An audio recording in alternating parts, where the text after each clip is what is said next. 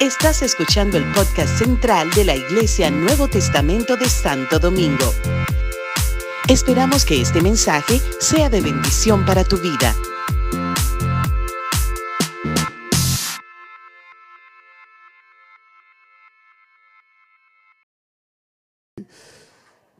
Yo estoy hoy, este, esta gente no dormí bien, estos enfermos y esta, esta visita y esta venida. Yo estoy trasnochado. Gracias a Dios que tengo un predicador hoy, de, un, un predicador de excelencia. Bueno, para el que no le conoce, tenemos el honor una vez más de tener con nosotros al pastor Carlos Juárez. El pastor Carlos Juárez pastorea junto a su esposa Dayana una iglesia hermosa, una iglesia linda en, la, en, el estado de Carabobo, cerca de la ciudad, de, la ciudad de Valencia. Ese, ese sector de la ciudad de Valencia se llama Naguanagua. Ahí están ellos ubicados como congregación. Es una, una comunidad creciente de hermanos fieles que buscan al Señor, que están haciendo una obra preciosa. El hermano pastor Carlos Juárez es pastor de allí, eh, de esa congregación, y es como el líder, uno de los líderes principales como pastores de la ciudad. Dios puso en su corazón una carga por unidad, para la unidad de, las, de los pastores, de los ministerios de la ciudad de Valencia y ha estado trabajando arduamente en ese proyecto de levantar la unidad, de que, los pastores y los ministerios se unan y han estado haciendo un precioso, una preciosa labor, un precioso trabajo. Y Dios lo está bendiciendo y Dios ha prosperado su vida, su ministerio. Es un hombre muy amado, muy querido en toda su ciudad y también aquí en República Dominicana. Una vez más recibimos al pastor Carlos Juárez. Yo casi no, no lo conozco.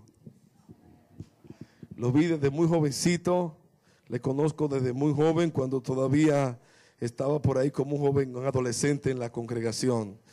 Y verlo hoy convertido en lo que él es, en todo un siervo de Dios, un pastor, con la gracia de Dios, con la palabra de Dios en su boca, me llena de una gran satisfacción. Así que una vez más, Pastor Carlos Juárez, bienvenido a Santo Domingo. Amén. Amén, amén. Denle un aplauso a Dios por este hombre.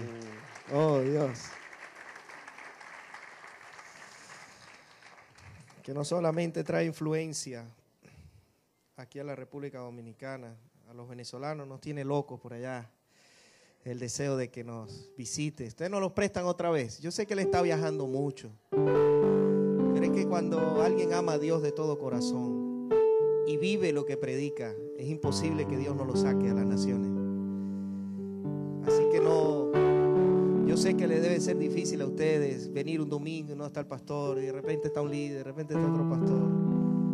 Pero les digo, de su tiempo ustedes están sembrando también en las naciones porque las naciones necesitan hombres y mujeres con, ese llamado y con esa pasión. Así que eh, de todo corazón le pido que les tengan paciencia, porque Dios lo va a seguir sacando.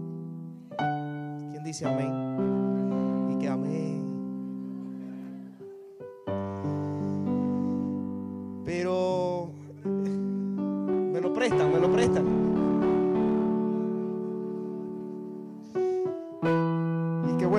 Ya estamos, dicen. Hermanos, gracias por nuevamente por lo que han dispuesto en su corazón, no solamente hoy, porque sé que hoy es el quizás una muestra o una punta del iceberg de todo lo que yo sé, ¿verdad? Porque lo siento, ¿verdad? En mi corazón, con sus palabras, con sus abrazos, con con su disposición, con su saludo, con su preocupación. Yo sé que lo de hoy es solamente la punta de un iceberg de lo que ustedes están haciendo por Venezuela. ¿Ok? cada vez que en tu altar tú sacas tiempo para orar por nosotros, eso es tan valioso como lo que hoy hicimos. Y creo que ese, esa vida de oración esa preocupación en las redes de ustedes por Venezuela es lo que hace, ¿verdad? Que pueda salir eh, una ofrenda como la que ustedes hicieron. Pero creo que eh, es algo que viene de, mucho tiempo, su preocupación por nosotros. Y quiero darle gracias eh, al Señor por sus vidas. sí, Venezuela está viviendo momentos bien difíciles, pero en medio del pecado, la gracia está sobreabundando y está trayendo también nuevos tiempos hermosos. Eh, la situación de Venezuela, como lo, hemos, lo he venido hablando en repetidas oportunidades, es una situación más de crisis espiritual. Y la crisis espiritual eh, o la crisis eh, genera otras crisis. Cada crisis genera una crisis diferente. Pero cada crisis que viene también saca a relucir lo que nosotros somos. En el momento de la crisis es, lo que es cuando nosotros hacemos ver lo que verdaderamente hay en nuestro corazón. Hace ver nuestra vulnerabilidad, nuestra debilidad. Nos hace ver que somos simples mortales, que sin la gloria de Dios y sin caminar en sus principios no somos nada ni nadie. Y quisiera que buscara en su Biblia Juan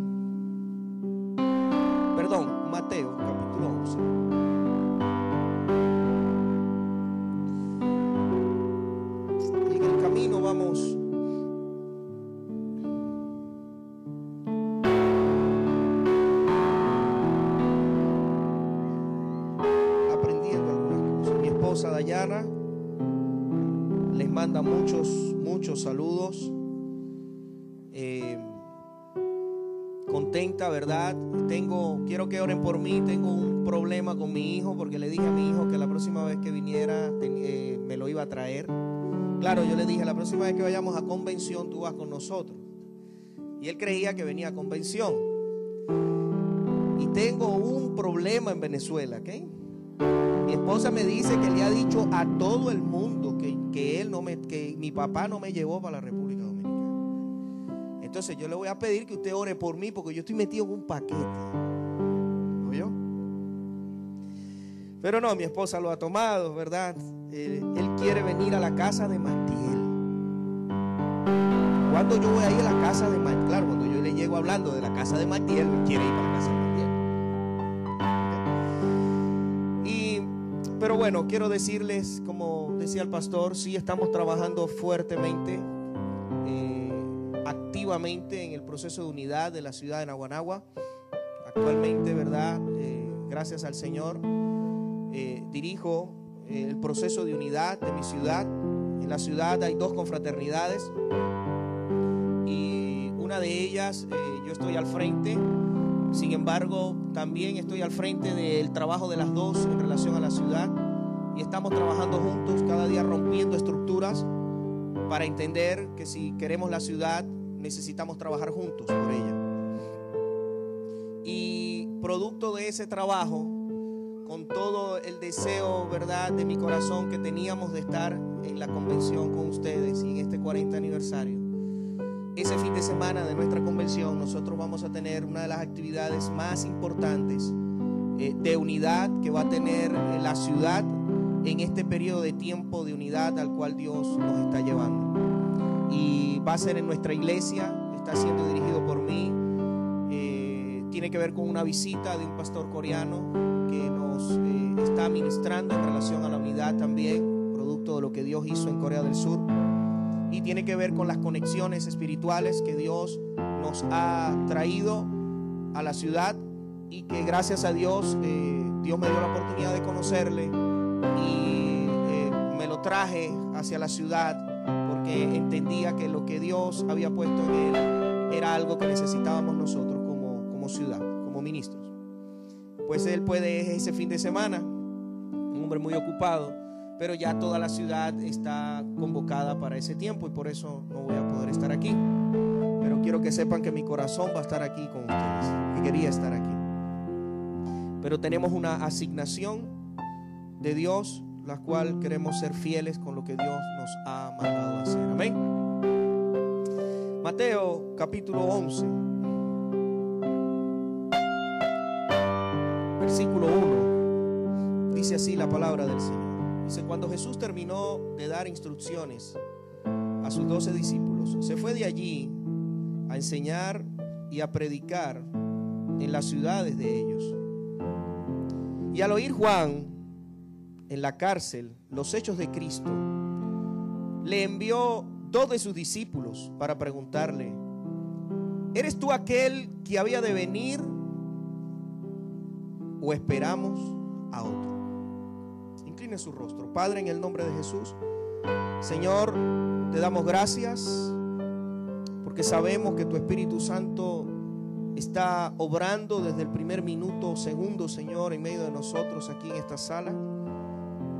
Sabemos que ya nuestro corazón no va a salir de la misma forma que como entramos de este lugar.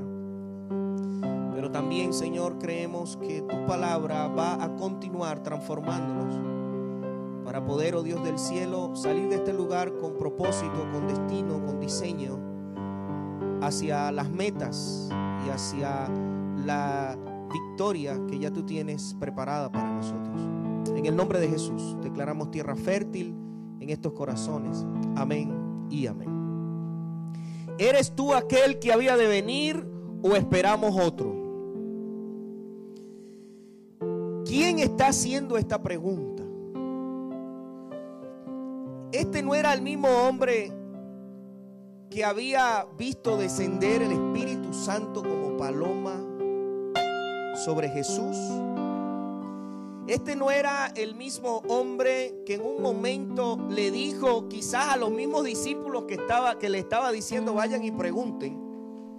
quizás a los mismos les dijo, este es el cordero inmolado que quita el pecado del mundo. ¿Quién está haciendo esta pregunta? Esta pregunta lo están haciendo los fariseos, los saduceos, los herodianos. ¿Quién está haciendo esta pregunta?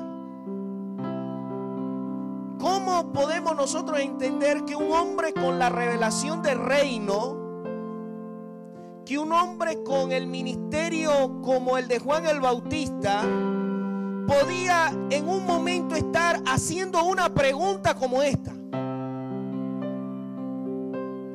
Yo digo, ¿cómo a mí me gusta meterme en, el cuento de, ahí me, voy allá a Jerusalén, ¿cómo será? Y me pongo de discípulo de Juan. Imagino, mira, el preso llama a dos de ustedes, por favor, vaya para allá. Ah, bueno, ah, dígame, Juan, aquí estoy, necesito que me hagan un favor. ¿Qué pasó? Necesito que vayan y le pregunten a Jesús si Él es o es otro a que estamos esperando habrá sido para los discípulos recibir esa instrucción? O sea, no entiendo, pero Él no nos dijo a nosotros que Él era. Es más, una vez fuimos y le preguntamos y le dijimos, mira, por ahí Jesús está bautizando más gente que tú. Y él, y él nos dijo a nosotros, tranquilo, paz, nada de nervio. ¿Cómo va a ser? Tranquilo. Es necesario que yo mengue y que él crezca. Pero ese hombre o esos hombres estaban recibiendo una instrucción que iba en contra de toda la enseñanza de Juan el Bautista. Yo me imagino esos dos discípulos caminando. ¿Qué le pasó a Juan de pana que está en crisis? Pero eso no era el... Ya estoy confundido, ya no sé quién soy. Porque, hermanos, las crisis sacan a relucir lo que somos.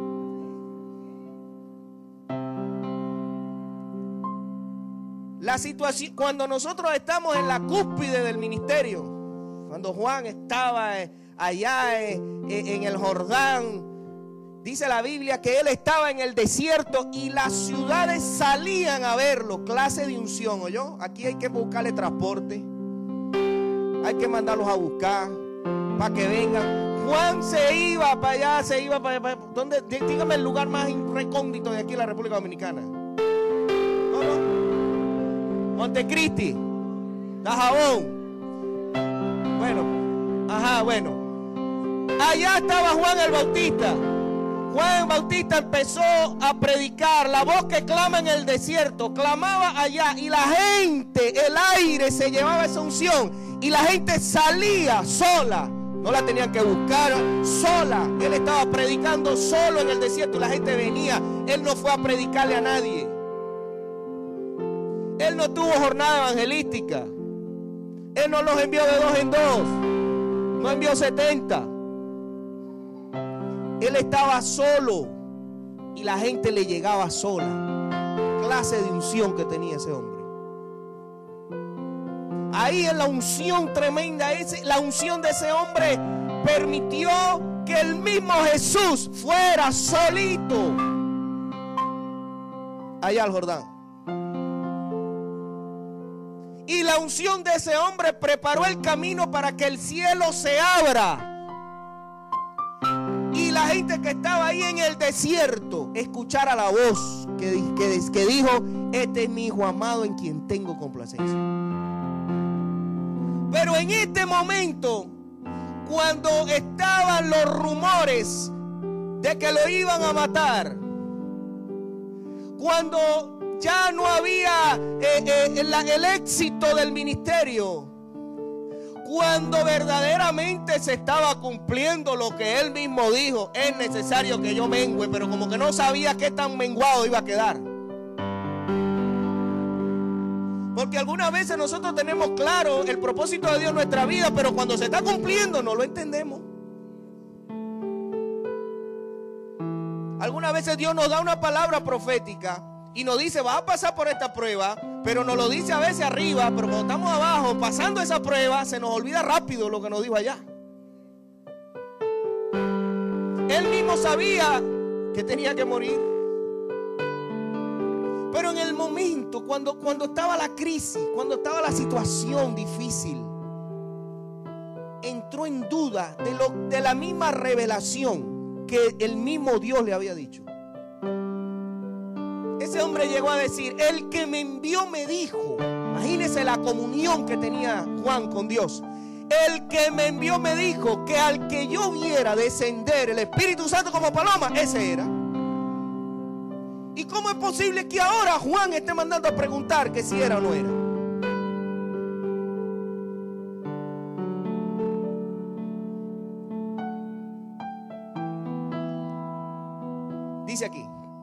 Respondiendo Jesús le dijo, id y haced saber a Juan las cosas que oís y veis. Alguien de reino, por mucha crisis que esté pasando, hay que hablarle con palabras de reino. Porque la gente que ama a Dios puede ser que en algún momento se olvide de la revelación pero Dios hace cosas muy distintas a las que puede hacer con alguien que no entiende. Para que sea activado lo que Él puso en el corazón. Si tú y yo hubiésemos sido Jesús, a lo mejor hubiésemos dicho, ¿cómo que Juan? Oye, pero ¿qué le pasa a Juan? Vale. Dígale a Juan que yo sí soy, que no se acuerda si. No, ¿Cómo no se acuerda cuando se abrió el cielo y mi papi habló? No vio la paloma descender sobre mí. No andaba por ahí terco y necio que no me quería bautizar, que no era digno, que no sé qué, y tuve que darle. Pero tú no entiendes que Dios dijo que tú tienes que bautizar. Mira, o sea, ¿cómo? No, claro, vaya y dígale que sí. No, no, no, no, no. Porque Jesús estaba preparado para ese momento. Jesús está preparado para tu debilidad. Jesús está preparado para cuando llegue tu punto de quiebre. Todo lo que estamos aquí en algún momento llega y a veces hasta repetidas veces, en momentos de, de donde Dios te está llevando, llega el momento de quiebre. Tú puedes estar en la unción más poderosa, tú puedes estar haciendo y ganando multitudes, pero va a llegar un momento donde tú vas a tener un quiebre, porque tú y yo somos unos simples mortales. Somos vaso de barro, ahí con la gloria, pero somos vaso de barro. Si se cae, tenemos gloria porque estamos en las manos del alfarero. Eso lo aprendo del alfarero. Esas son palabras. Fluyo, fluyo. De lo que recibo de ti. Somos manos. Perdón, somos vasos. De barro. De porcelana. De barro. Yo no sé si usted ha visto un vaso de barro, pero un vaso de barro es feo. Si yo le aseguro que usted le pone un vaso de barro, un vaso de vidrio, un vaso de porcelana, un vaso de plástico, el último que usted agarra es el de barro. Pues usted y yo somos ni de plástico, somos de barro. ¿Quién dice amén? Y él le dice, vaya y díganle, los ciegos ven, los cojos andan, los leprosos son limpiados, los sordos oyen, los muertos son resucitados y a los pobres es enunciado el Evangelio. Bienaventurado aquel que no haya tropiezo en mí. Listo. Me encanta que Jesús, cuando usted ve normalmente la gente que se le acerca a Jesús y le hacía preguntas, él casi nunca respondía lo que, le, lo que. Él respondía otra cosa. Él andaba en otro nivel. Ellos andaban en FM, tú andabas en AM. ¿Verdad que sí? Él le preguntaba una cosa y Jesús venía y le, le respondía con otra pregunta. ¿Y tú qué? Y la gente salía peor, salía con la pregunta de ellos y con la de Jesús. Pero no salía peor porque todo el que se encuentra con Jesús no puede salir igual. Dejaba ahí algo. Dejaba algo. Yo me imagino ahora mayor confusión de los discípulos. Primero están en la cárcel. Cuéntame. Mire, vaya a preguntarle, ¿cómo? Padre del cielo, mira, ahorita que nosotros a Jesús, pero esto no era, que no sé qué. Mira Jesús, que aquel dice, vaya y dígale que lo que ven. Y tú, Dios mío, este tampoco nos respondió. ¿Y ahora qué le decimos nosotros a este? Mira, Juan, al que tú dijiste que era el Mesías, que nos mandaste a preguntar ahora que si era, no nos dijo que era. Lo único que nos mandó a decir es que sepas que los cojos caminan, los ciegos ven, los sordos, y es anunciado el Evangelio. Eso fue lo único. Yo me imagino que Juan ahí fue ministrado. No dice, no dice la historia, no está registrado qué pasó después de eso. Lo que pasó fue que le cortaron la cabeza. No sé si esas eran las palabras suficientes para que le cortaran la cabeza con propósito. Porque puede haber momentos donde la situación y la crisis donde tú estás, o donde podemos estar cualquiera de nosotros, una palabra de Jesús no necesariamente garantice que vamos a salir ilesos de esa situación. ¿Está aquí conmigo? O sea, la palabra de Jesús nos salvó la vida física de Juan. Pero estoy seguro que sí salvó su alma de morir entendiendo que había cumplido el propósito de Dios en su vida.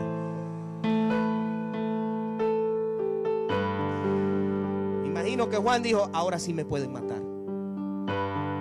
Porque cuando tú todavía estás, cuando tú eh, te quebrantas, cuando tú ves tu vulnerabilidad, cuando tú dudas de lo que mismo Dios te dio, ¿verdad? E, el temor que hay, escúchame bien porque yo lo he sentido, el temor que hay es me morí, perdí mi tiempo.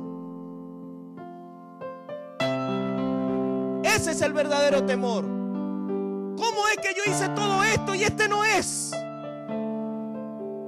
O sea que no se cumplió la palabra de Dios en mí. Entonces pueden haber dos cosas. Quiero saber si es porque si tengo mucha fe, entonces Herodes no me va a matar porque todavía no he preparado el camino. Pero si es y todo esto se está dando, entonces como que sí se va a cumplir, me van a matar, pero me muero con dignidad. Cumplí mi propósito.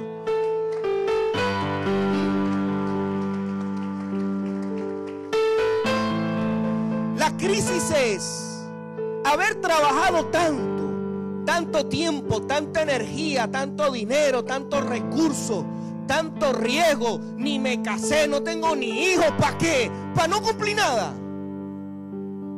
Esa era la verdadera crisis. Pero él necesitaba la palabra. Su espíritu necesitaba, era vulnerable, no se lo sabe todo. Escúchame bien, puede ser que hoy estés en la cúspide, pero puede llegar un momento donde la crisis va, va a demostrar lo que verdaderamente eres. Lo que somos. ¿Qué está pasando en Venezuela? La crisis está demostrando quiénes son los escogidos. Pastores que se van. Pastores que dicen, no, no, es que Dios me llamó a, a Dubái. Ay, gloria a Dios. No niego, hay hombres que han salido con propósito y Dios los ha sacado. Yo sé. ¿Cuál es tu asignación? En los momentos de crisis, ¿qué piensas?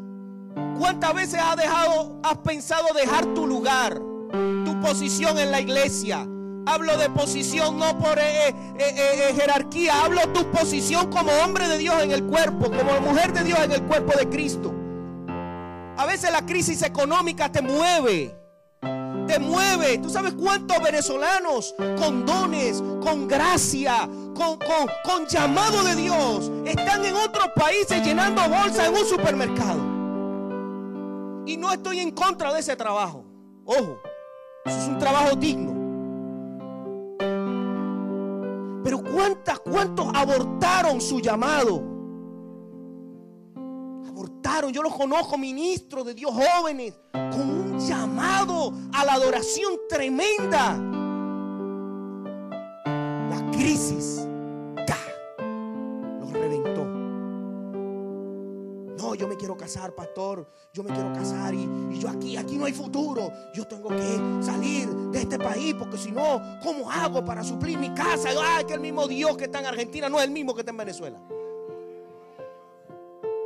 Háblame de propósito. Dime, dime. No, Señor, es que Dios me habló. Yo tengo que ir a la Argentina porque tengo un propósito con mi esposa allá. Ah, hermano, vaya tranquilo, vamos a orar.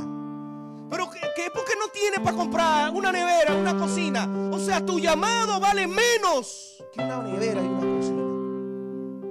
Oh Dios, ¿qué es esto? Pero la crisis no lo puedo ni juzgar. Porque cuántas veces el 2000 14, 2015 para mí, yo no es que pensé tirar la toalla, yo tiré la toalla y Dios me la agarró y me la volvió a poner. Con la misma toalla me hizo así, ¡tá,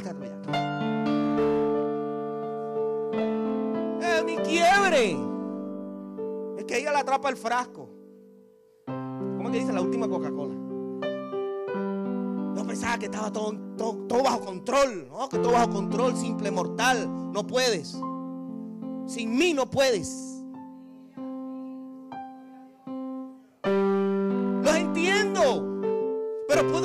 Porque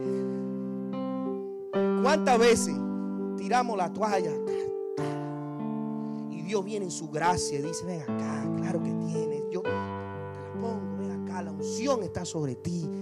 Y tú dices, no, no, no, no, yo no, yo no puedo. Y viene Dios en su gracia otra vez, pero ven acá, sabes que yo te llamé, yo sé que es fuerte, pero es que necesito que vea que eres débil. Lo que pasa es que en esa debilidad que te quiero usar. No, no, no, no, no, no, yo necesito es plata. La única gloria que fue fue que de la primera vez que me la lanzó, yo dije, no, ni no, ya sé que la vuelva, que la próxima no me la, no me la dé. Yo, dije, yo la tiré, pero cuando yo vi que él me la volvía a dar, oh, yo dije, él cree más en mí que yo en mí. Porque los padres siempre creen más en los hijos que los hijos en el padre. Siempre el padre sabe hasta dónde el hijo puede. Y agarró. ¿Qué hizo Juan? Juan le tiró la toalla, agarró a los discípulos, mira, agarren esa toalla y llévensela a Jesús. Y Jesús dijo, no, no, mira, ve acá, dile que los muertos, que los muertos son resucitados. Entonces aquí está tu toalla, muere con tu toalla. Me imagino que Juan dijo, córteme la cabeza. Dele tranquilo. Dele, córteme la cabeza. Que ahora sí, ahora sí entiendo que voy a morir con propósito. Les preparé el camino al Mesías. ¿Mm? Pero la crisis, hermano, la crisis. Ahora, mientras ellos se iban, verso 7, Jesús, comenzó Jesús a decir de Juan a la gente. Jesús fue sabio. Jesús no se lo dijo a los discípulos. Porque a lo mejor ya no es que se quita la toalla, sino que se cree mejor que la toalla. Entonces, no se lo dijo a los discípulos. Se lo dijo a la multitud. Vamos a esperar que se vayan. ¿No van a escuchar? Ok, listo ya. ¿Se fueron? Ok. Para que no se me eche a perder, para que muere con dignidad. ¿Qué salisteis a ver al desierto? Una caña sacudida por el viento. O sea, algo que se mueve así, que, que llamaba la atención. No, eso no se estaba moviendo así por, por cuestiones de, del viento, así por, por casualidad. No, no, no. Eso se estaba. Todo lo que pasó en ese desierto con ese hombre tenía un propósito. He aquí los que llevan vestiduras delicadas en las casas de los reyes están, pero ¿qué salisteis a ver? ¿A un profeta? Sí. Wow, sí. O digo, y más que un profeta. Porque este es de quien está escrito, he aquí yo envío mi, mi, mensajero delante de tu faz, el cual preparará tu camino delante de ti. De cierto os digo, entre los que nacen de mujer no se ha levantado otro mayor que Juan el Bautista. Wow, Dios. El hombre que estaba en la peor crisis de su vida el hombre que estaba dudando de su propósito, dudando de su llamado, dudando de su destino, dudando de su asignación. El hombre que tenía la revelación que ningún ser humano había tenido una revelación de reino para ir a un desierto a prepararle un camino a nada más y nada menos que al Mesías ungido, al Hijo de Dios. Este hombre que estaba en un punto de quiebre, Jesús dice, no hay uno nacido como Se llevó a Noé, se llevó a Moisés, se llevó a Abraham, se llevó a Isaac. Se llevó a David conforme al corazón de Dios. Se llevó a Daniel, el amigo de Dios. Se llevó a Nehemías. Se llevó a Elías, que fue arrebatado. Se lo llevó. Jesús dice, no ha nacido uno como Él. Porque puede ser que estemos en un momento de crisis, pero Dios conoce nuestro corazón. Dios sabe. Dios sabe la crisis que puedes estar viviendo. Dios conoce tu corazón. usted, se puede, usted se puede eh, confundir con lo que yo le voy a decir ahorita. Ya yo ni sé si quiero que se vaya o no se vaya el hombre.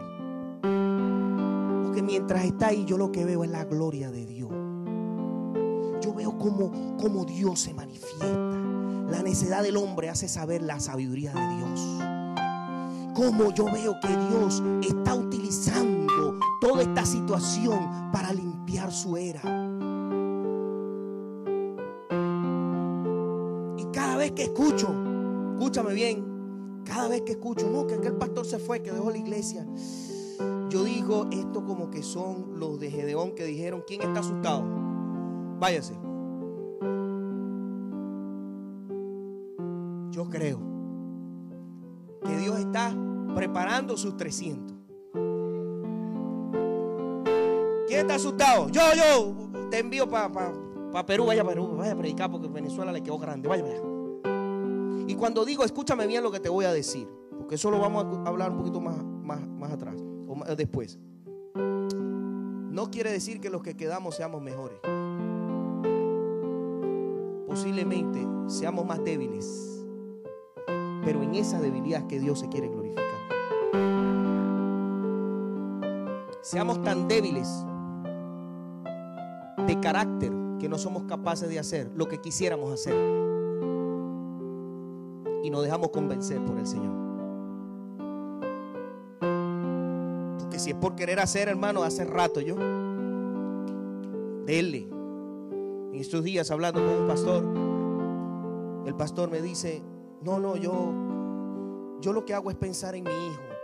¿Cómo hago para que, porque mi hijo, eh, eh, eh, oye, ¿cómo hago para que se desarrolle en este país? Yo siento, yo me voy a sentir responsable en el tiempo si, si yo no le doy una mejor educación a mi hijo, ¿verdad? Porque, wow, él tan inteligente que es. Y, y wow, en cambio en otro país, allá en Colombia, la, la educación es mejor y no sé qué, y esto y lo otro. Y yo le dije, ¿hasta cuándo tú vas a seguir lamiéndote?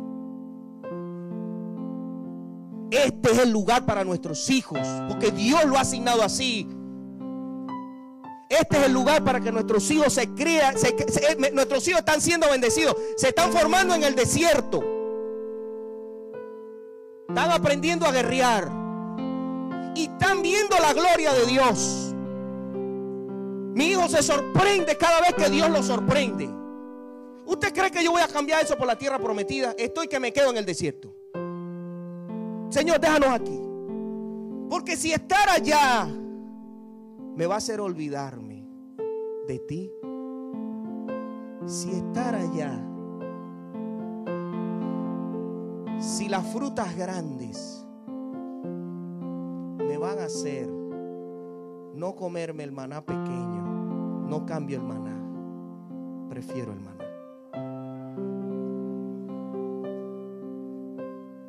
Cada vez que mi hijo me dice, papi, Dios es tremendo. Ah, ¿qué importa si no sabe matemáticas?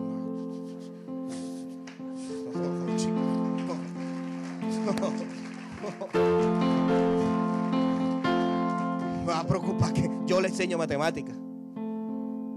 Me ha tocado ahora, me ha tocado administrarme. Ahora le tengo que dedicar tiempo a mi hijo porque en la, clase no está, no está aprendiendo. Y ese es el proyecto que tenemos de la de nuestra fundación. La Fundación Una Mano a mi Prójimo está buscando la manera de aportar crecimiento y desarrollo en una comunidad de niños. Comenzamos con 10 que tenemos becado, ahora tenemos 17. ¿Y qué estamos haciendo? Estamos ayudándole en su desarrollo. Niños de 7 años que no saben leer.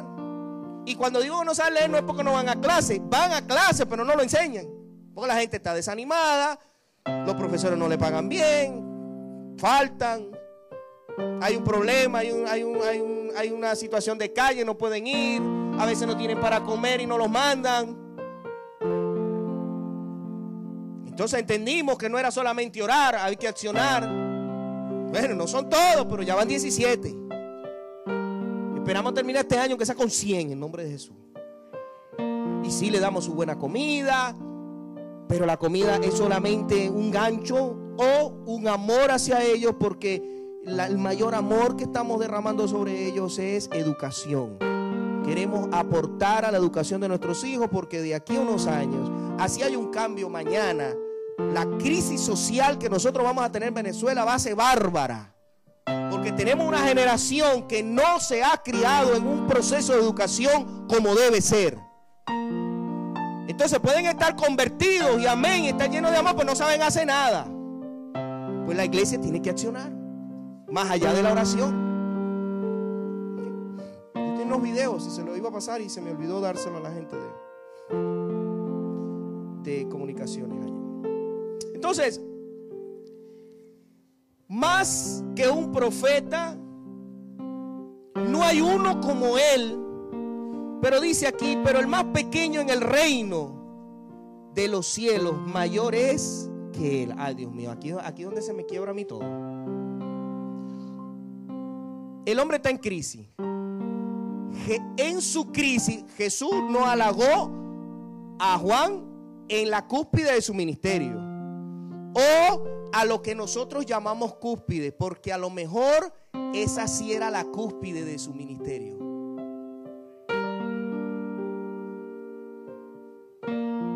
A lo mejor cuando veíamos las multitudes, esa es la cúspide.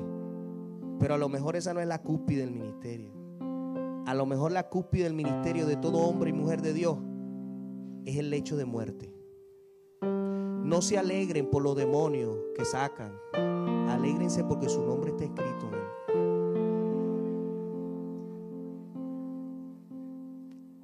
A lo mejor sí estaba en la verdadera cúspide de su ministerio. Estaba acabando la carrera, la carrera con gozo y habiendo cumplido su propósito. Pero dice aquí que el más pequeño en el reino, mayor es que él. ¿De quién estaba hablando?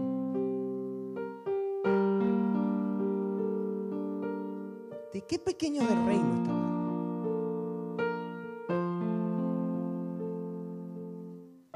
¿De quién? Lo que venía a partir del trabajo de Juan era superior a ese hombre que era el mejor de los nacidos de mujer. Empezando porque Jesús había nacido de mujer. Y lo que viniera después de él, de este ungido Hijo de Dios nacido de mujer, iba a ser mejor que Juan el que nosotros no vamos a pasar momentos de crisis, de situaciones? Dice aquí, desde los días de Juan el Bautista hasta ahora, el reino de los cielos sufre violencia y los violentos lo arrebatan. Desde ese momento, la violencia contra el reino iba a ser superior a cualquier violencia que había tenido cualquier nación, escúchame bien, contra la simiente de Abraham. Desde ese momento, si nosotros creemos que el pueblo de Israel pasó trabajo por todas las situaciones que vivió y toda la guerra y, y, entonces eh, eh, las naciones que querían destruirlas y exterminarlas, pues déjame decirte que lo que venía después de Jesús era peor. Porque era una guerra contra el alma. Ya el entendimiento no estaba hacia el cuerpo. Y por eso Jesús viene y dice, preocúpense no por el que le quite el cuerpo. Preocúpense por el que le quite el alma. Porque ahora la guerra cambió. Ahora no lo vamos a matar de chiquito. Ahora le vamos a meter un video para que se suiciden solo.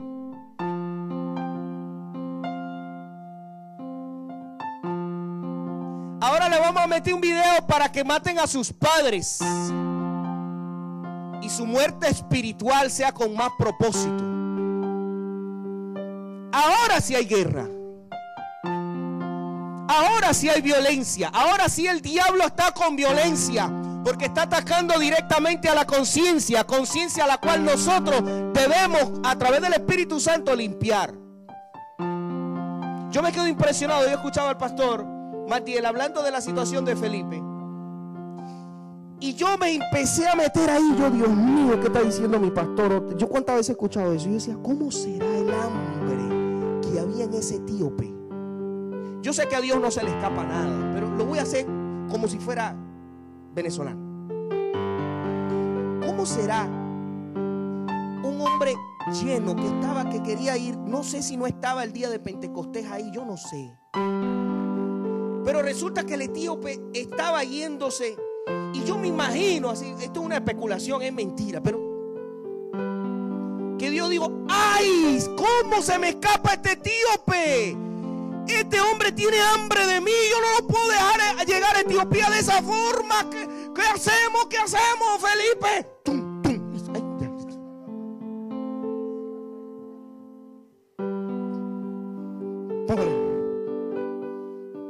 Háblale. Que no puedo, no puedo eh, dejar de cumplir mi promesa a Abraham. El que te bendiga será bendecido. Ese hombre debió haber dejado una ofrenda poderosa en Israel. Es un hombre el encargado del reinado de Etiopía. Ese hombre había bendecido, ese hombre era un prosélito, ese hombre había, había tomado la ley judía como su ley, había amado al Dios de Abraham. Y Dios había hecho una promesa en Jerusalén. Y ese hombre se estaba yendo sin esa promesa. Y Dios tuvo que, aquí se cambian los planes. Transposición aquí. Quítalo de aquí y ponlo ahí. Pues ese hombre no se me va sin la bendición.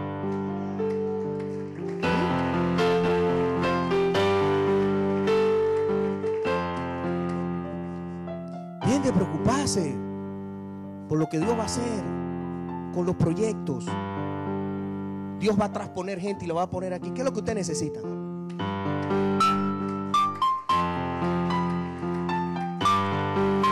Yo sé que estamos acostumbrados a ponernos en planes, sacando cuentas y números, a ver a dónde nos va a alcanzar. Pero Dios siempre pone metas que nosotros no podemos alcanzar. No le tengan miedo. Solamente pidan la dirección de Dios. Y si Dios los manda, háganlo. No me dan las cuentas, no saque cuenta para que no le den. Eso lo estamos aprendiendo después de palo en Venezuela, ¿ok? No es que vaya a creer que yo sea, no. Pero después de tanto, o sea, si hay un momento donde a nosotros no nos da las cuentas ahorita, para nada, pero ¿cómo estamos viendo que estamos haciendo cosas que no habíamos hecho cuando nos daban las cuentas? Dios nos ha llevado a una condición donde, o sea, en serio, ya no contamos. Ya si Dios dijo, hágalo, yo no sé qué es lo que Dios va a hacer que no da, mira, ¿cuánto ganas tú? Bueno, si tú un año, tú un año, tú un año, tú un año, tú todavía no alcanzamos, vamos a hacerlo. Si Dios no lo está mandando a hacer, ya no, no contemos, dele quieto, vamos. La fundación, todo, como Dios, como Dios agarra de donde menos, de donde menos pensamos. Y hay violencia, pero los violentos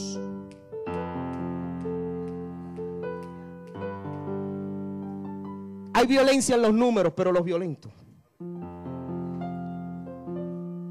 lo arrebatan. Porque todos los profetas y la ley profetizaron hasta Juan. Y si queréis recibirlo, Él es aquel Elías que había de venir. El que tenga oídos para oír, oiga. Oh, aquí hay otra cosa, hermano. Este es el Elías que había de venir. A mí me llama la atención porque los ministerios de Juan y de Elías son muy diferentes. Muy diferentes. Sin embargo, dice allí que ese era el Elías que había de venir. Quizás más adelante lo podemos ver. Elías es uno de los dos olivos y eh, va a venir. Bien. Pero mejor aún, como dice Malaquías 4, 5 y 6, que os envío el profeta Elías y como dijo el ángel a Zacarías, el papá de Juan el Bautista, él vendrá con el espíritu y el poder de Elías. Quiere decir, no era Elías, esto no es reencarnación. Lo que está diciendo es que la misma unción que estaba sobre Elías era la misma unción que iba a caer sobre Juan el Bautista. Pero mire la diferencia. Elías, la unción, la misma unción en Elías hizo que lloviera agua y lloviera fuego también.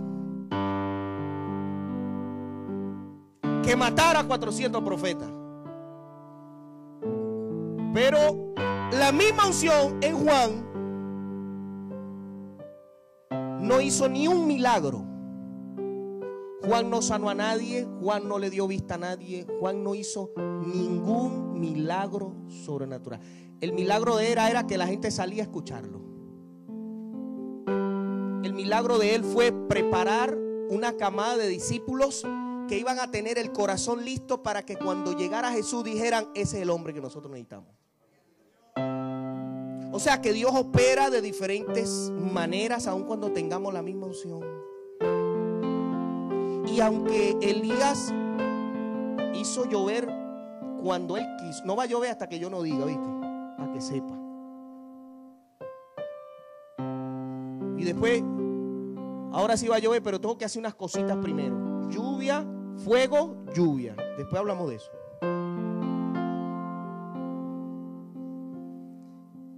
Y hace lo que hace. Pero resulta que después mata a 400 profetas de Baal. Pero la misma unción sobre Juan el Bautista permitió que fuera a él a quien lo mataran. ¿Cómo es esto? Con razón con razón, Él dice, el que quiera recibirlo es que no lo van a entender. Porque es que Dios obra de una manera tan distinta a la que tú y yo pensamos.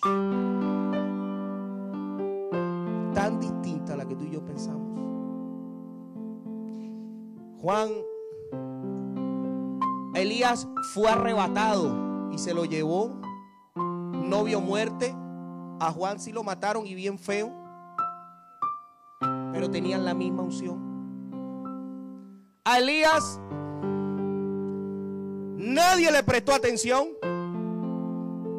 Porque por lo que veo, los siete mil que creían en el momento, él no les predicó. Porque si no lo hubiese sabido, yo soy el único. Es el momento. Simple mortal. Tú no eres el mejor. Mejor soy yo. Quiero que sepas que hay siete mil que no han doblado rodillas. Ubícate. A lo mejor en eso sí se parecen. En el momento de la cúspide de su ministerio, entraron en depresión los dos. Porque somos simples mortales, hermanos. Seamos arrebatados o seamos el mejor nacido de mujer, somos simples mortales. Elías se metió en una cueva. ¿Usted sabe lo que es más? Hace llover fuego, llover, hace llover, matar 400 profetas. Y que Jezabel le diga, te voy a matar y se metió en una cueva.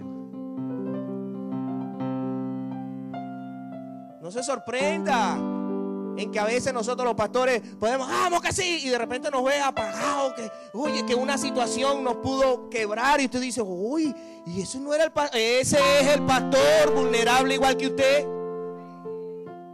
Podemos estar escupiendo fuego y podemos al día siguiente estar metido en una cueva deprimido, Señor, mira mi familia, mira mi hijo, mira esta situación, Señor, y ahí usted lo ve, a lo mejor ese es el momento que usted tiene que orar por él.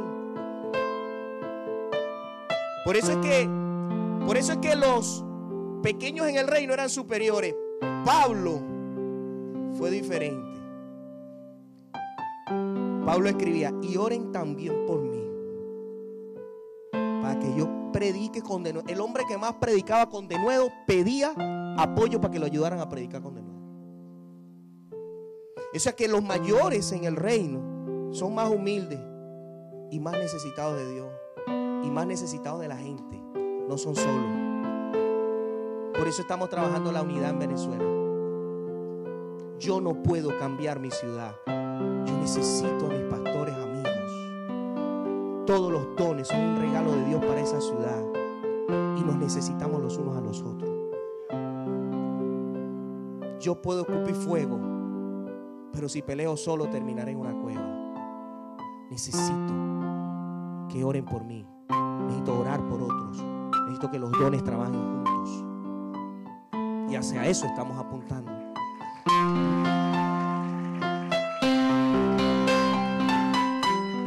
Pero dice aquí, más ¿a qué compararé esta generación?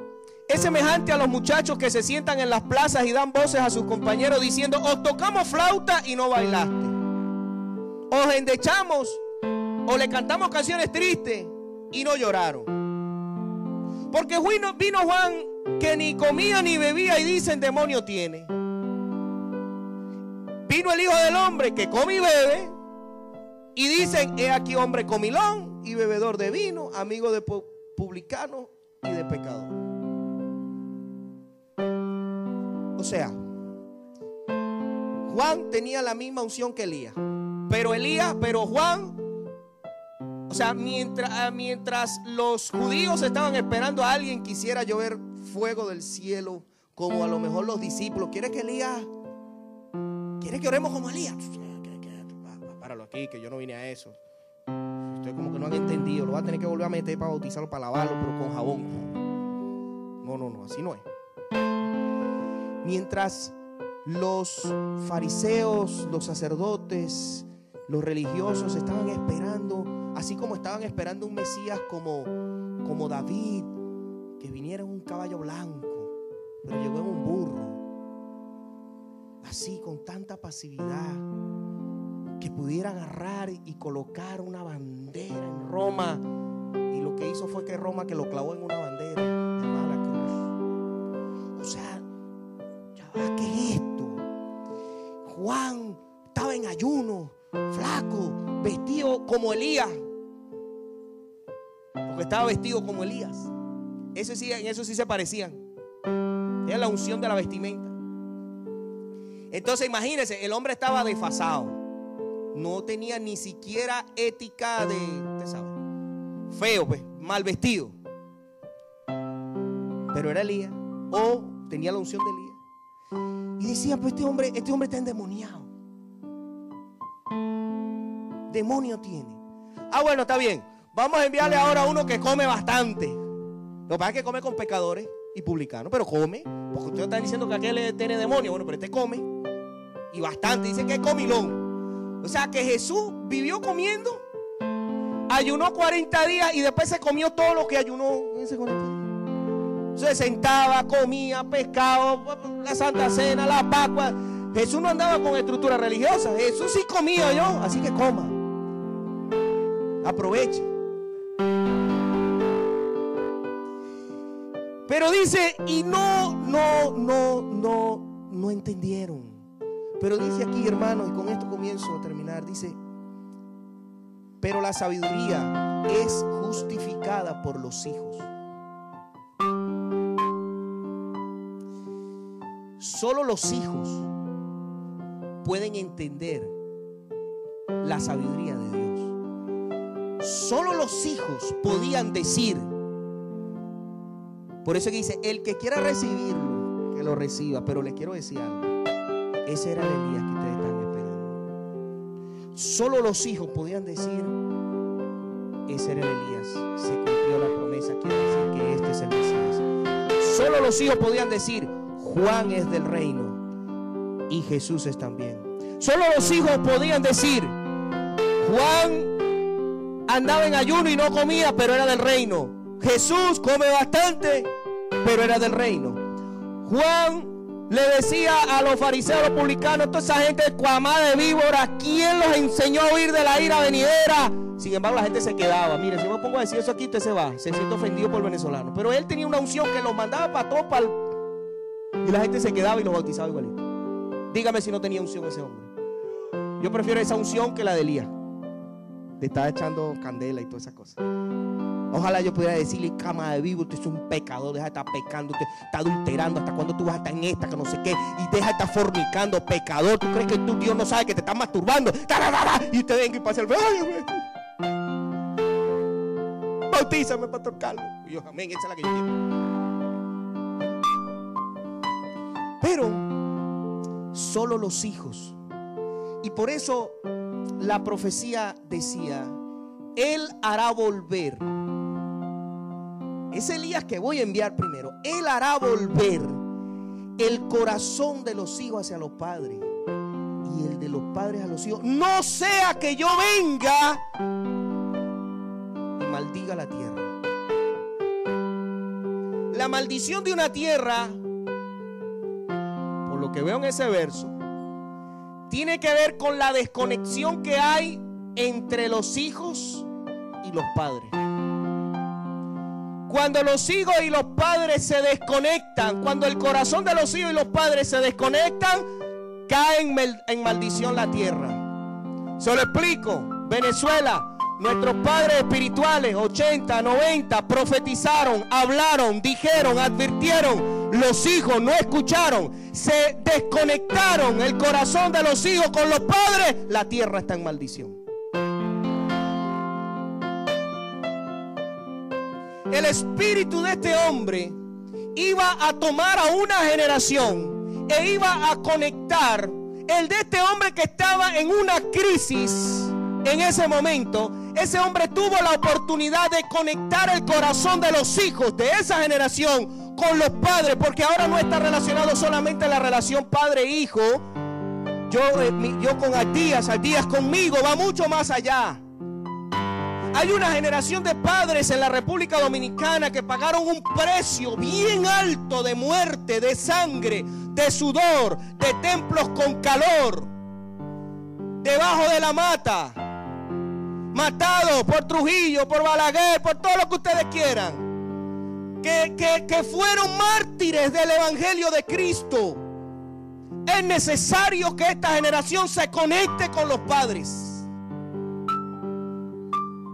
y dejemos de ver la crisis. Porque vuelvo y repito, usted dice, wow, la gente nos ve y a veces en Venezuela, oh, yo el pastor de Venezuela, wow, qué tremendo, wow, porque ese sí ese duro. No, no, no, es lo mismo. Yo tengo mi lucha, usted tiene la suya, yo tengo mi reto, usted tiene lo suyo. Lo importante es que yo estoy en mi lugar de asignación y lo importante es que usted esté en su lugar de asignación y que no debe moverse de su lugar de asignación. Yo no soy mejor. Yo soy el mejor en Venezuela, pero ustedes son los mejores en Dominicana. Las medallas van a ser dadas allá. Yo las quiero, las mías, para mi asignación. ¿Qué está pasando? Se está conectando. Ahora en medio de la crisis que está sacando a relucir lo que verdaderamente somos, ahí donde estamos viendo si verdaderamente amamos a Dios con todo nuestro corazón, con toda nuestra alma y con toda nuestra mente. Ahí es verdad donde nos estamos conectando con el espíritu de nuestros padres espirituales, con el espíritu de aquel que dijo, sé vivir en abundancia y sé vivir en escasez, todo lo puedo en Cristo que me fortalece. Ese es mi Padre espiritual. Juan estaba conectando el corazón de una generación con Abraham que anhelaba al Mesías. Estaba conectándolo con David, el tabernáculo caído de David. Habían adoradores ahí, gente. Un, Simón y una Ana en un templo que Dios les reveló que no iban a morir hasta que no vieran el Mesías. ¡Wow! Esa es otra prédica. Aquí me voy hasta la sello yo. Corazón Hermanos amados, nosotros estamos en una crisis porque se desconectó el corazón de los padres con el corazón de los hijos. No valoramos lo que nuestros padres hicieron. Yo no sé por qué siempre le hablo lo mismo. No estoy hablando fundamentado en el temor y que cuando la gente está así, ay, que tú no, no, Siempre lo digo, una nación con una bandera cuya Biblia está plasmada, la única en la historia de la humanidad. Ni la bandera de Israel tiene la Torah.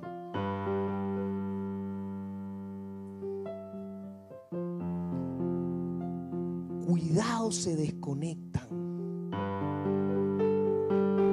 Ellos pagaron un precio que permite que tengamos libertad de culto. Ellos pagaron un precio que permite que usted pueda predicar el Evangelio en una calle. Una vez yo estaba atribulado por problemas en la iglesia y fui a mi pastor Carlos López, que es un hombre sabio también. No habla, pero cuando habla le rinde. Pastor, ¿qué problema en la iglesia? No sé qué, que los hermanos. Dice Carlos, la iglesia esté así es porque está viva. Preocúpate cuando no haya Porque todo organismo vivo se enferma, tiene problemas, se cae, se rompe. Pero el día que no tengas problemas, preocúpate. Pero después viene y me dice lo que más me reventó. Disfruta la comunidad que tienes y la sociedad. Pero ¿cómo te ves? Disfrútala. Porque yo en Houston no puedo tocar una puerta para predicar el Evangelio porque me pueden meter preso. Yo no puedo agarrar y poner una, una bocina en una plaza como tú puedes hacerlo. Tú predicas aquí, nadie te dice, hasta los guardias nacionales se pueden poner molestos, pero igualmente vienen y te escuchan. Allá yo hago eso y voy preso. Yo tengo una lucha más grande que tú.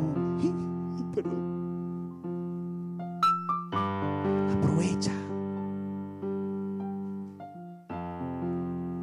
¿Cuál es la lucha que tú tienes? ¿Qué Dios, qué te ha mostrado Dios para la República Dominicana? ¿Será que hay profecías? ¿Será que Dios ha hablado? Pero estamos distraídos. Hay que conectar el corazón de los hijos con los padres para que no se maldiga esta tierra. Pero solo los hijos pueden entender los misterios. Y los hijos tienen una característica. Los hijos pasan tiempo con el Padre.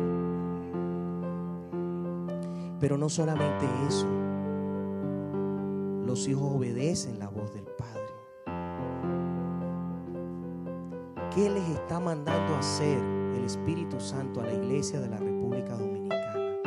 para frenar lo que les viene. Ustedes están en un plano que pueden ser más bienaventurados que nosotros, porque nosotros estamos aprendiendo porque ya vimos las consecuencias de nuestro pecado y de nuestro error en Venezuela. Pero ustedes todavía están a tiempo de poder creer sin ver. Y dice la Biblia que bienaventurado el que cree sin ver. O sea, quiere decir que ustedes son más héroes, porque ustedes pueden frenar lo que el diablo, ¿qué, ¿cuál es el principado que está por posesionarse en esta nación? ¿Cuál es? Perdóneme que le diga, pero año preelectoral. ¿Qué va a pasar en el 2020? ¿Qué influencia espiritual se va a colocar en el trono de esta nación? ¿Tú lo sabes? ¿O tienes un activismo político? Ah, no, que va a ganar este, porque va a ganar este, porque este es el mejor o este es el mejor. O tú entiendes que no eres ni de izquierda ni de derecha, sino de arriba. ¿Cómo vamos a influenciar? ¿Qué va a pasar? ¿Será que se puede colocar alguien que puede hacer entrar algo parecido a Venezuela? ¿Será que se va a colocar alguien que sea algo gemido por la iglesia y que se deje usar y por lo menos que no se convierta, pero que sea Ciro? ¿Qué va a pasar? Dios necesita hijos que justifiquen su sabiduría. Dios quiere gente o quiere hablarle a gente para que se conecten con pasados espirituales y puedan establecer gobierno y reino. Hermanos amados, no sé si estás pasando por una crisis, alguna situación difícil. Crisis es crisis, la mía no es mejor que la tuya, ni la tuya es mejor que la mía. Tu crisis es tu crisis y la mía es la mía. No es mejor la crisis de Venezuela, ni peor que la crisis de la República Dominicana. No es peor la crisis de, la iglesia en Venezuela a peor a la crisis de la, de la iglesia en Dominicana. A lo mejor nosotros estamos en un avivamiento producto de nuestros errores, pero a lo mejor ustedes están luchando con una crisis llamada rutina, con una crisis llamada tierra prometida, con una crisis llamada Coliseo Romano, ya vencieron y ahora vamos a pelear entre nosotros. ¿Cuántas iglesias, cuántas iglesias tienes tú? ¿Cuántas, eh, ¿La tuya tiene aire o no la mía? La iglesia mía tiene aire y tiene butaca. ¿Y la tuya no la mía? Y, ¿Cuántos son ustedes? 500. nosotros somos 3000. En el Coliseo ahí echándonos todos juntos. Y mientras Roma estaba así, las otras naciones se estaban fortaleciendo. Y mire, cuidado de meternos en un coliseo. hay otras naciones que conquistar. Yo estoy orando, escúchame bien. Y ahora sí termino. Estoy orando. El Concilio Nuevo Testamento se inició con un espíritu hermosísimo de misiones. Y pareciera que se detuvo. Seguimos siendo las mismas cuatro iglesias en Venezuela, la misma dominicana, la misma Puerto Rico. Hace muchos años tú veías, salió una iglesia, wow, salió una iglesia, wow, salió, oye, ahora hay otra iglesia ya, y wow, wow, Pero yo no sé por qué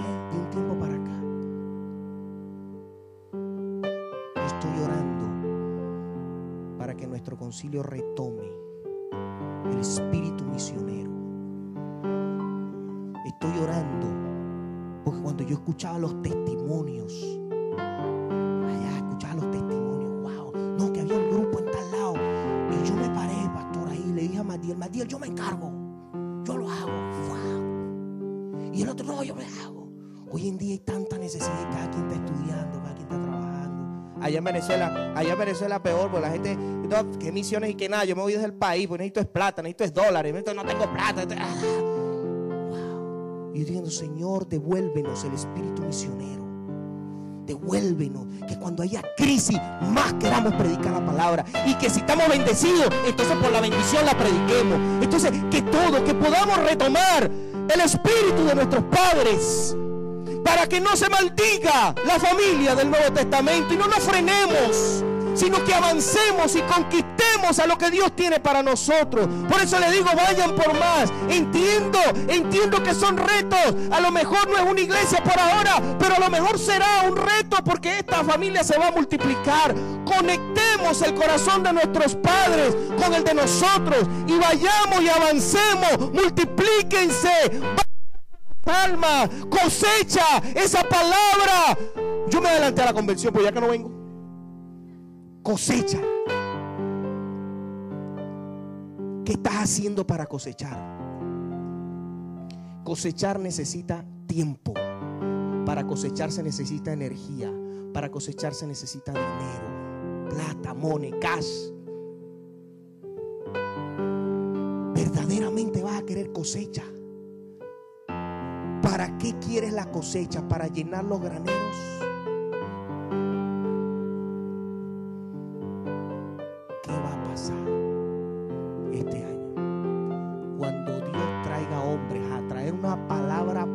De cosecha sobre esta iglesia de la República Dominicana. ¿Qué va a pasar? Pues yo sí declaro en el nombre de Jesús como en los años 80 y 90 tú escuchabas cada año que había una iglesia nueva, a partir de este año del Concilio Nuevo Testamento 2019, cada año vamos a estar escuchando iglesia nueva en República Dominicana, iglesia nueva en Venezuela, iglesia nueva en Colombia, iglesia nueva en El Salvador, iglesia nueva en Puerto Rico, nuevas iglesias, iglesias creciendo, con una cosecha, líderes, líderes. Porque puede ser que no fuiste llamado al pastorado, pero fuiste llamado para atender necesidades aquí en tu iglesia y dejar de estar cómodo y cómoda. ¿Verdaderamente quieres cosecha?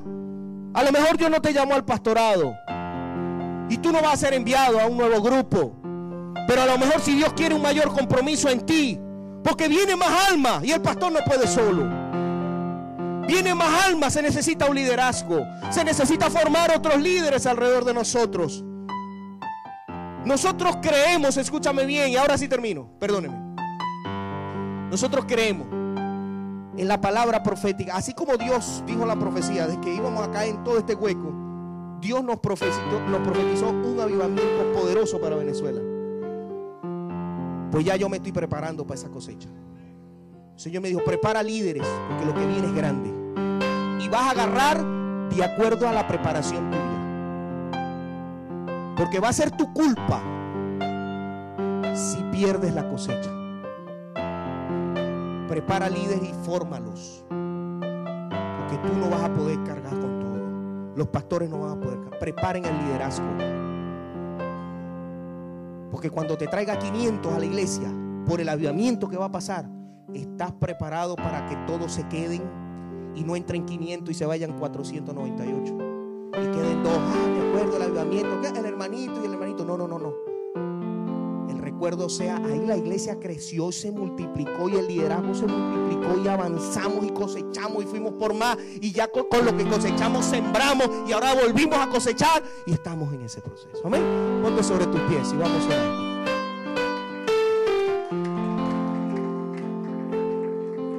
Levanta tus manos ahí, dile Señor, yo quiero.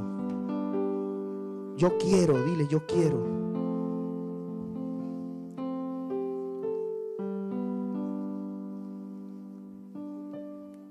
Señor, conecta esta generación con los padres, los profetas, con los patriarcas, pero no solamente con los patriarcas de la Biblia del pueblo de Israel. Conéctalos con los patriarcas de esta nación. Hombres, Señor, que dieron la vida por ti. Y que hoy, hoy hacen que estemos cómodos. Su sangre, su sudor, sus lágrimas. Hoy nosotros somos el reflejo de ellos. Conéctanos con nuestros padres conciliales, aquellos hombres, Señor, que dejaron sus comodidades, fueron a Puerto Rico, fueron a vinieron a Dominicana, fueron a Venezuela, dejaron trabajos, dejaron de ganar muchos dólares con tal de predicar el Evangelio. Y hoy, Señor, nosotros somos frutos de su esfuerzo. Conecta nuestros corazones, Señor. Ayúdanos a entender la sabiduría de cuáles son los tiempos que estamos viviendo.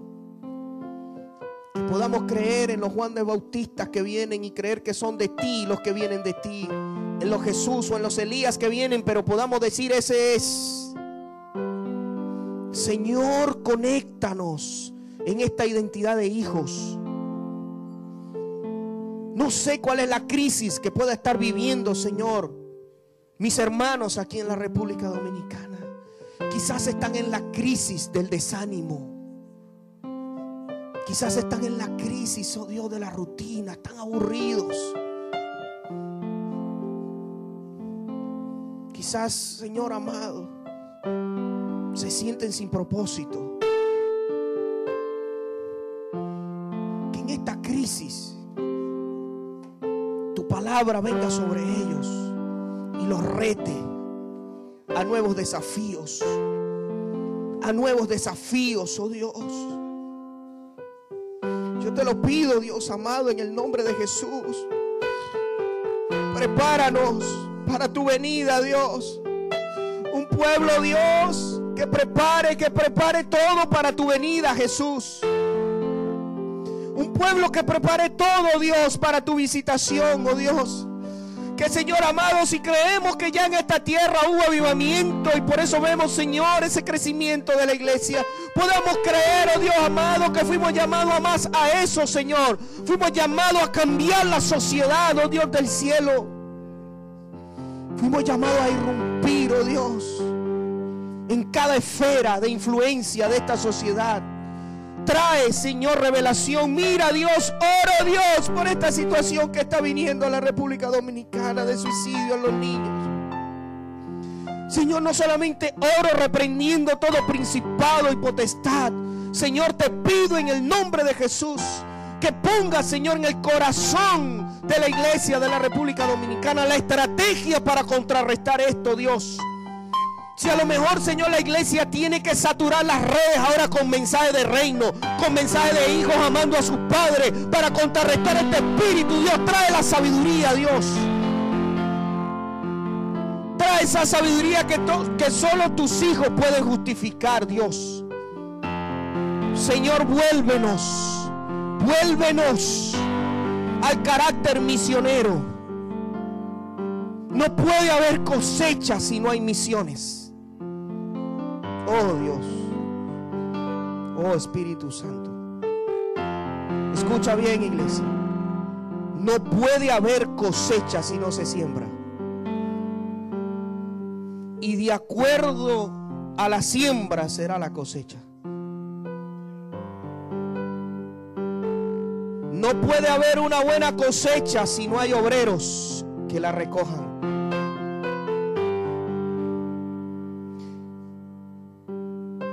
¿Serás tú uno de los obreros? ¿Será que el Padre te está llamando a la viña a trabajar y estás huyendo?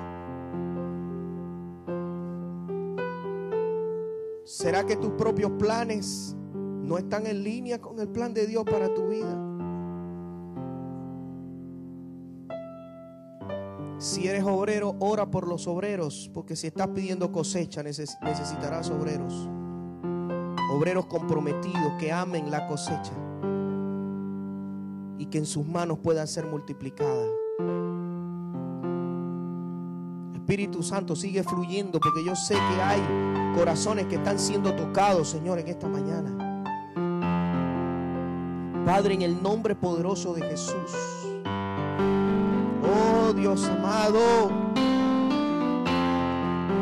Yo lloraba porque no iba a estar en la convención ya me siento en ellas. Tú sabes que tengo un llamado y una asignación y quiero hacer tu voluntad, pero tú sabes que en mi corazón estaba querer estar aquí. Pero yo te pido, Dios amado, que cada palabra que venga a ese tiempo, Dios, pueda hacer que esta iglesia del Nuevo Testamento de Dominicana no sea la misma a partir de ese 40 años de aniversario, Dios. Yo te pido en el nombre de Jesús que te manifiestes con gloria, con honra y con alabanza, Señor. Y que haya un toque, Dios, transformador en el concilio Nuevo Testamento de la República Dominicana, Dios. Yo te lo pido, Dios.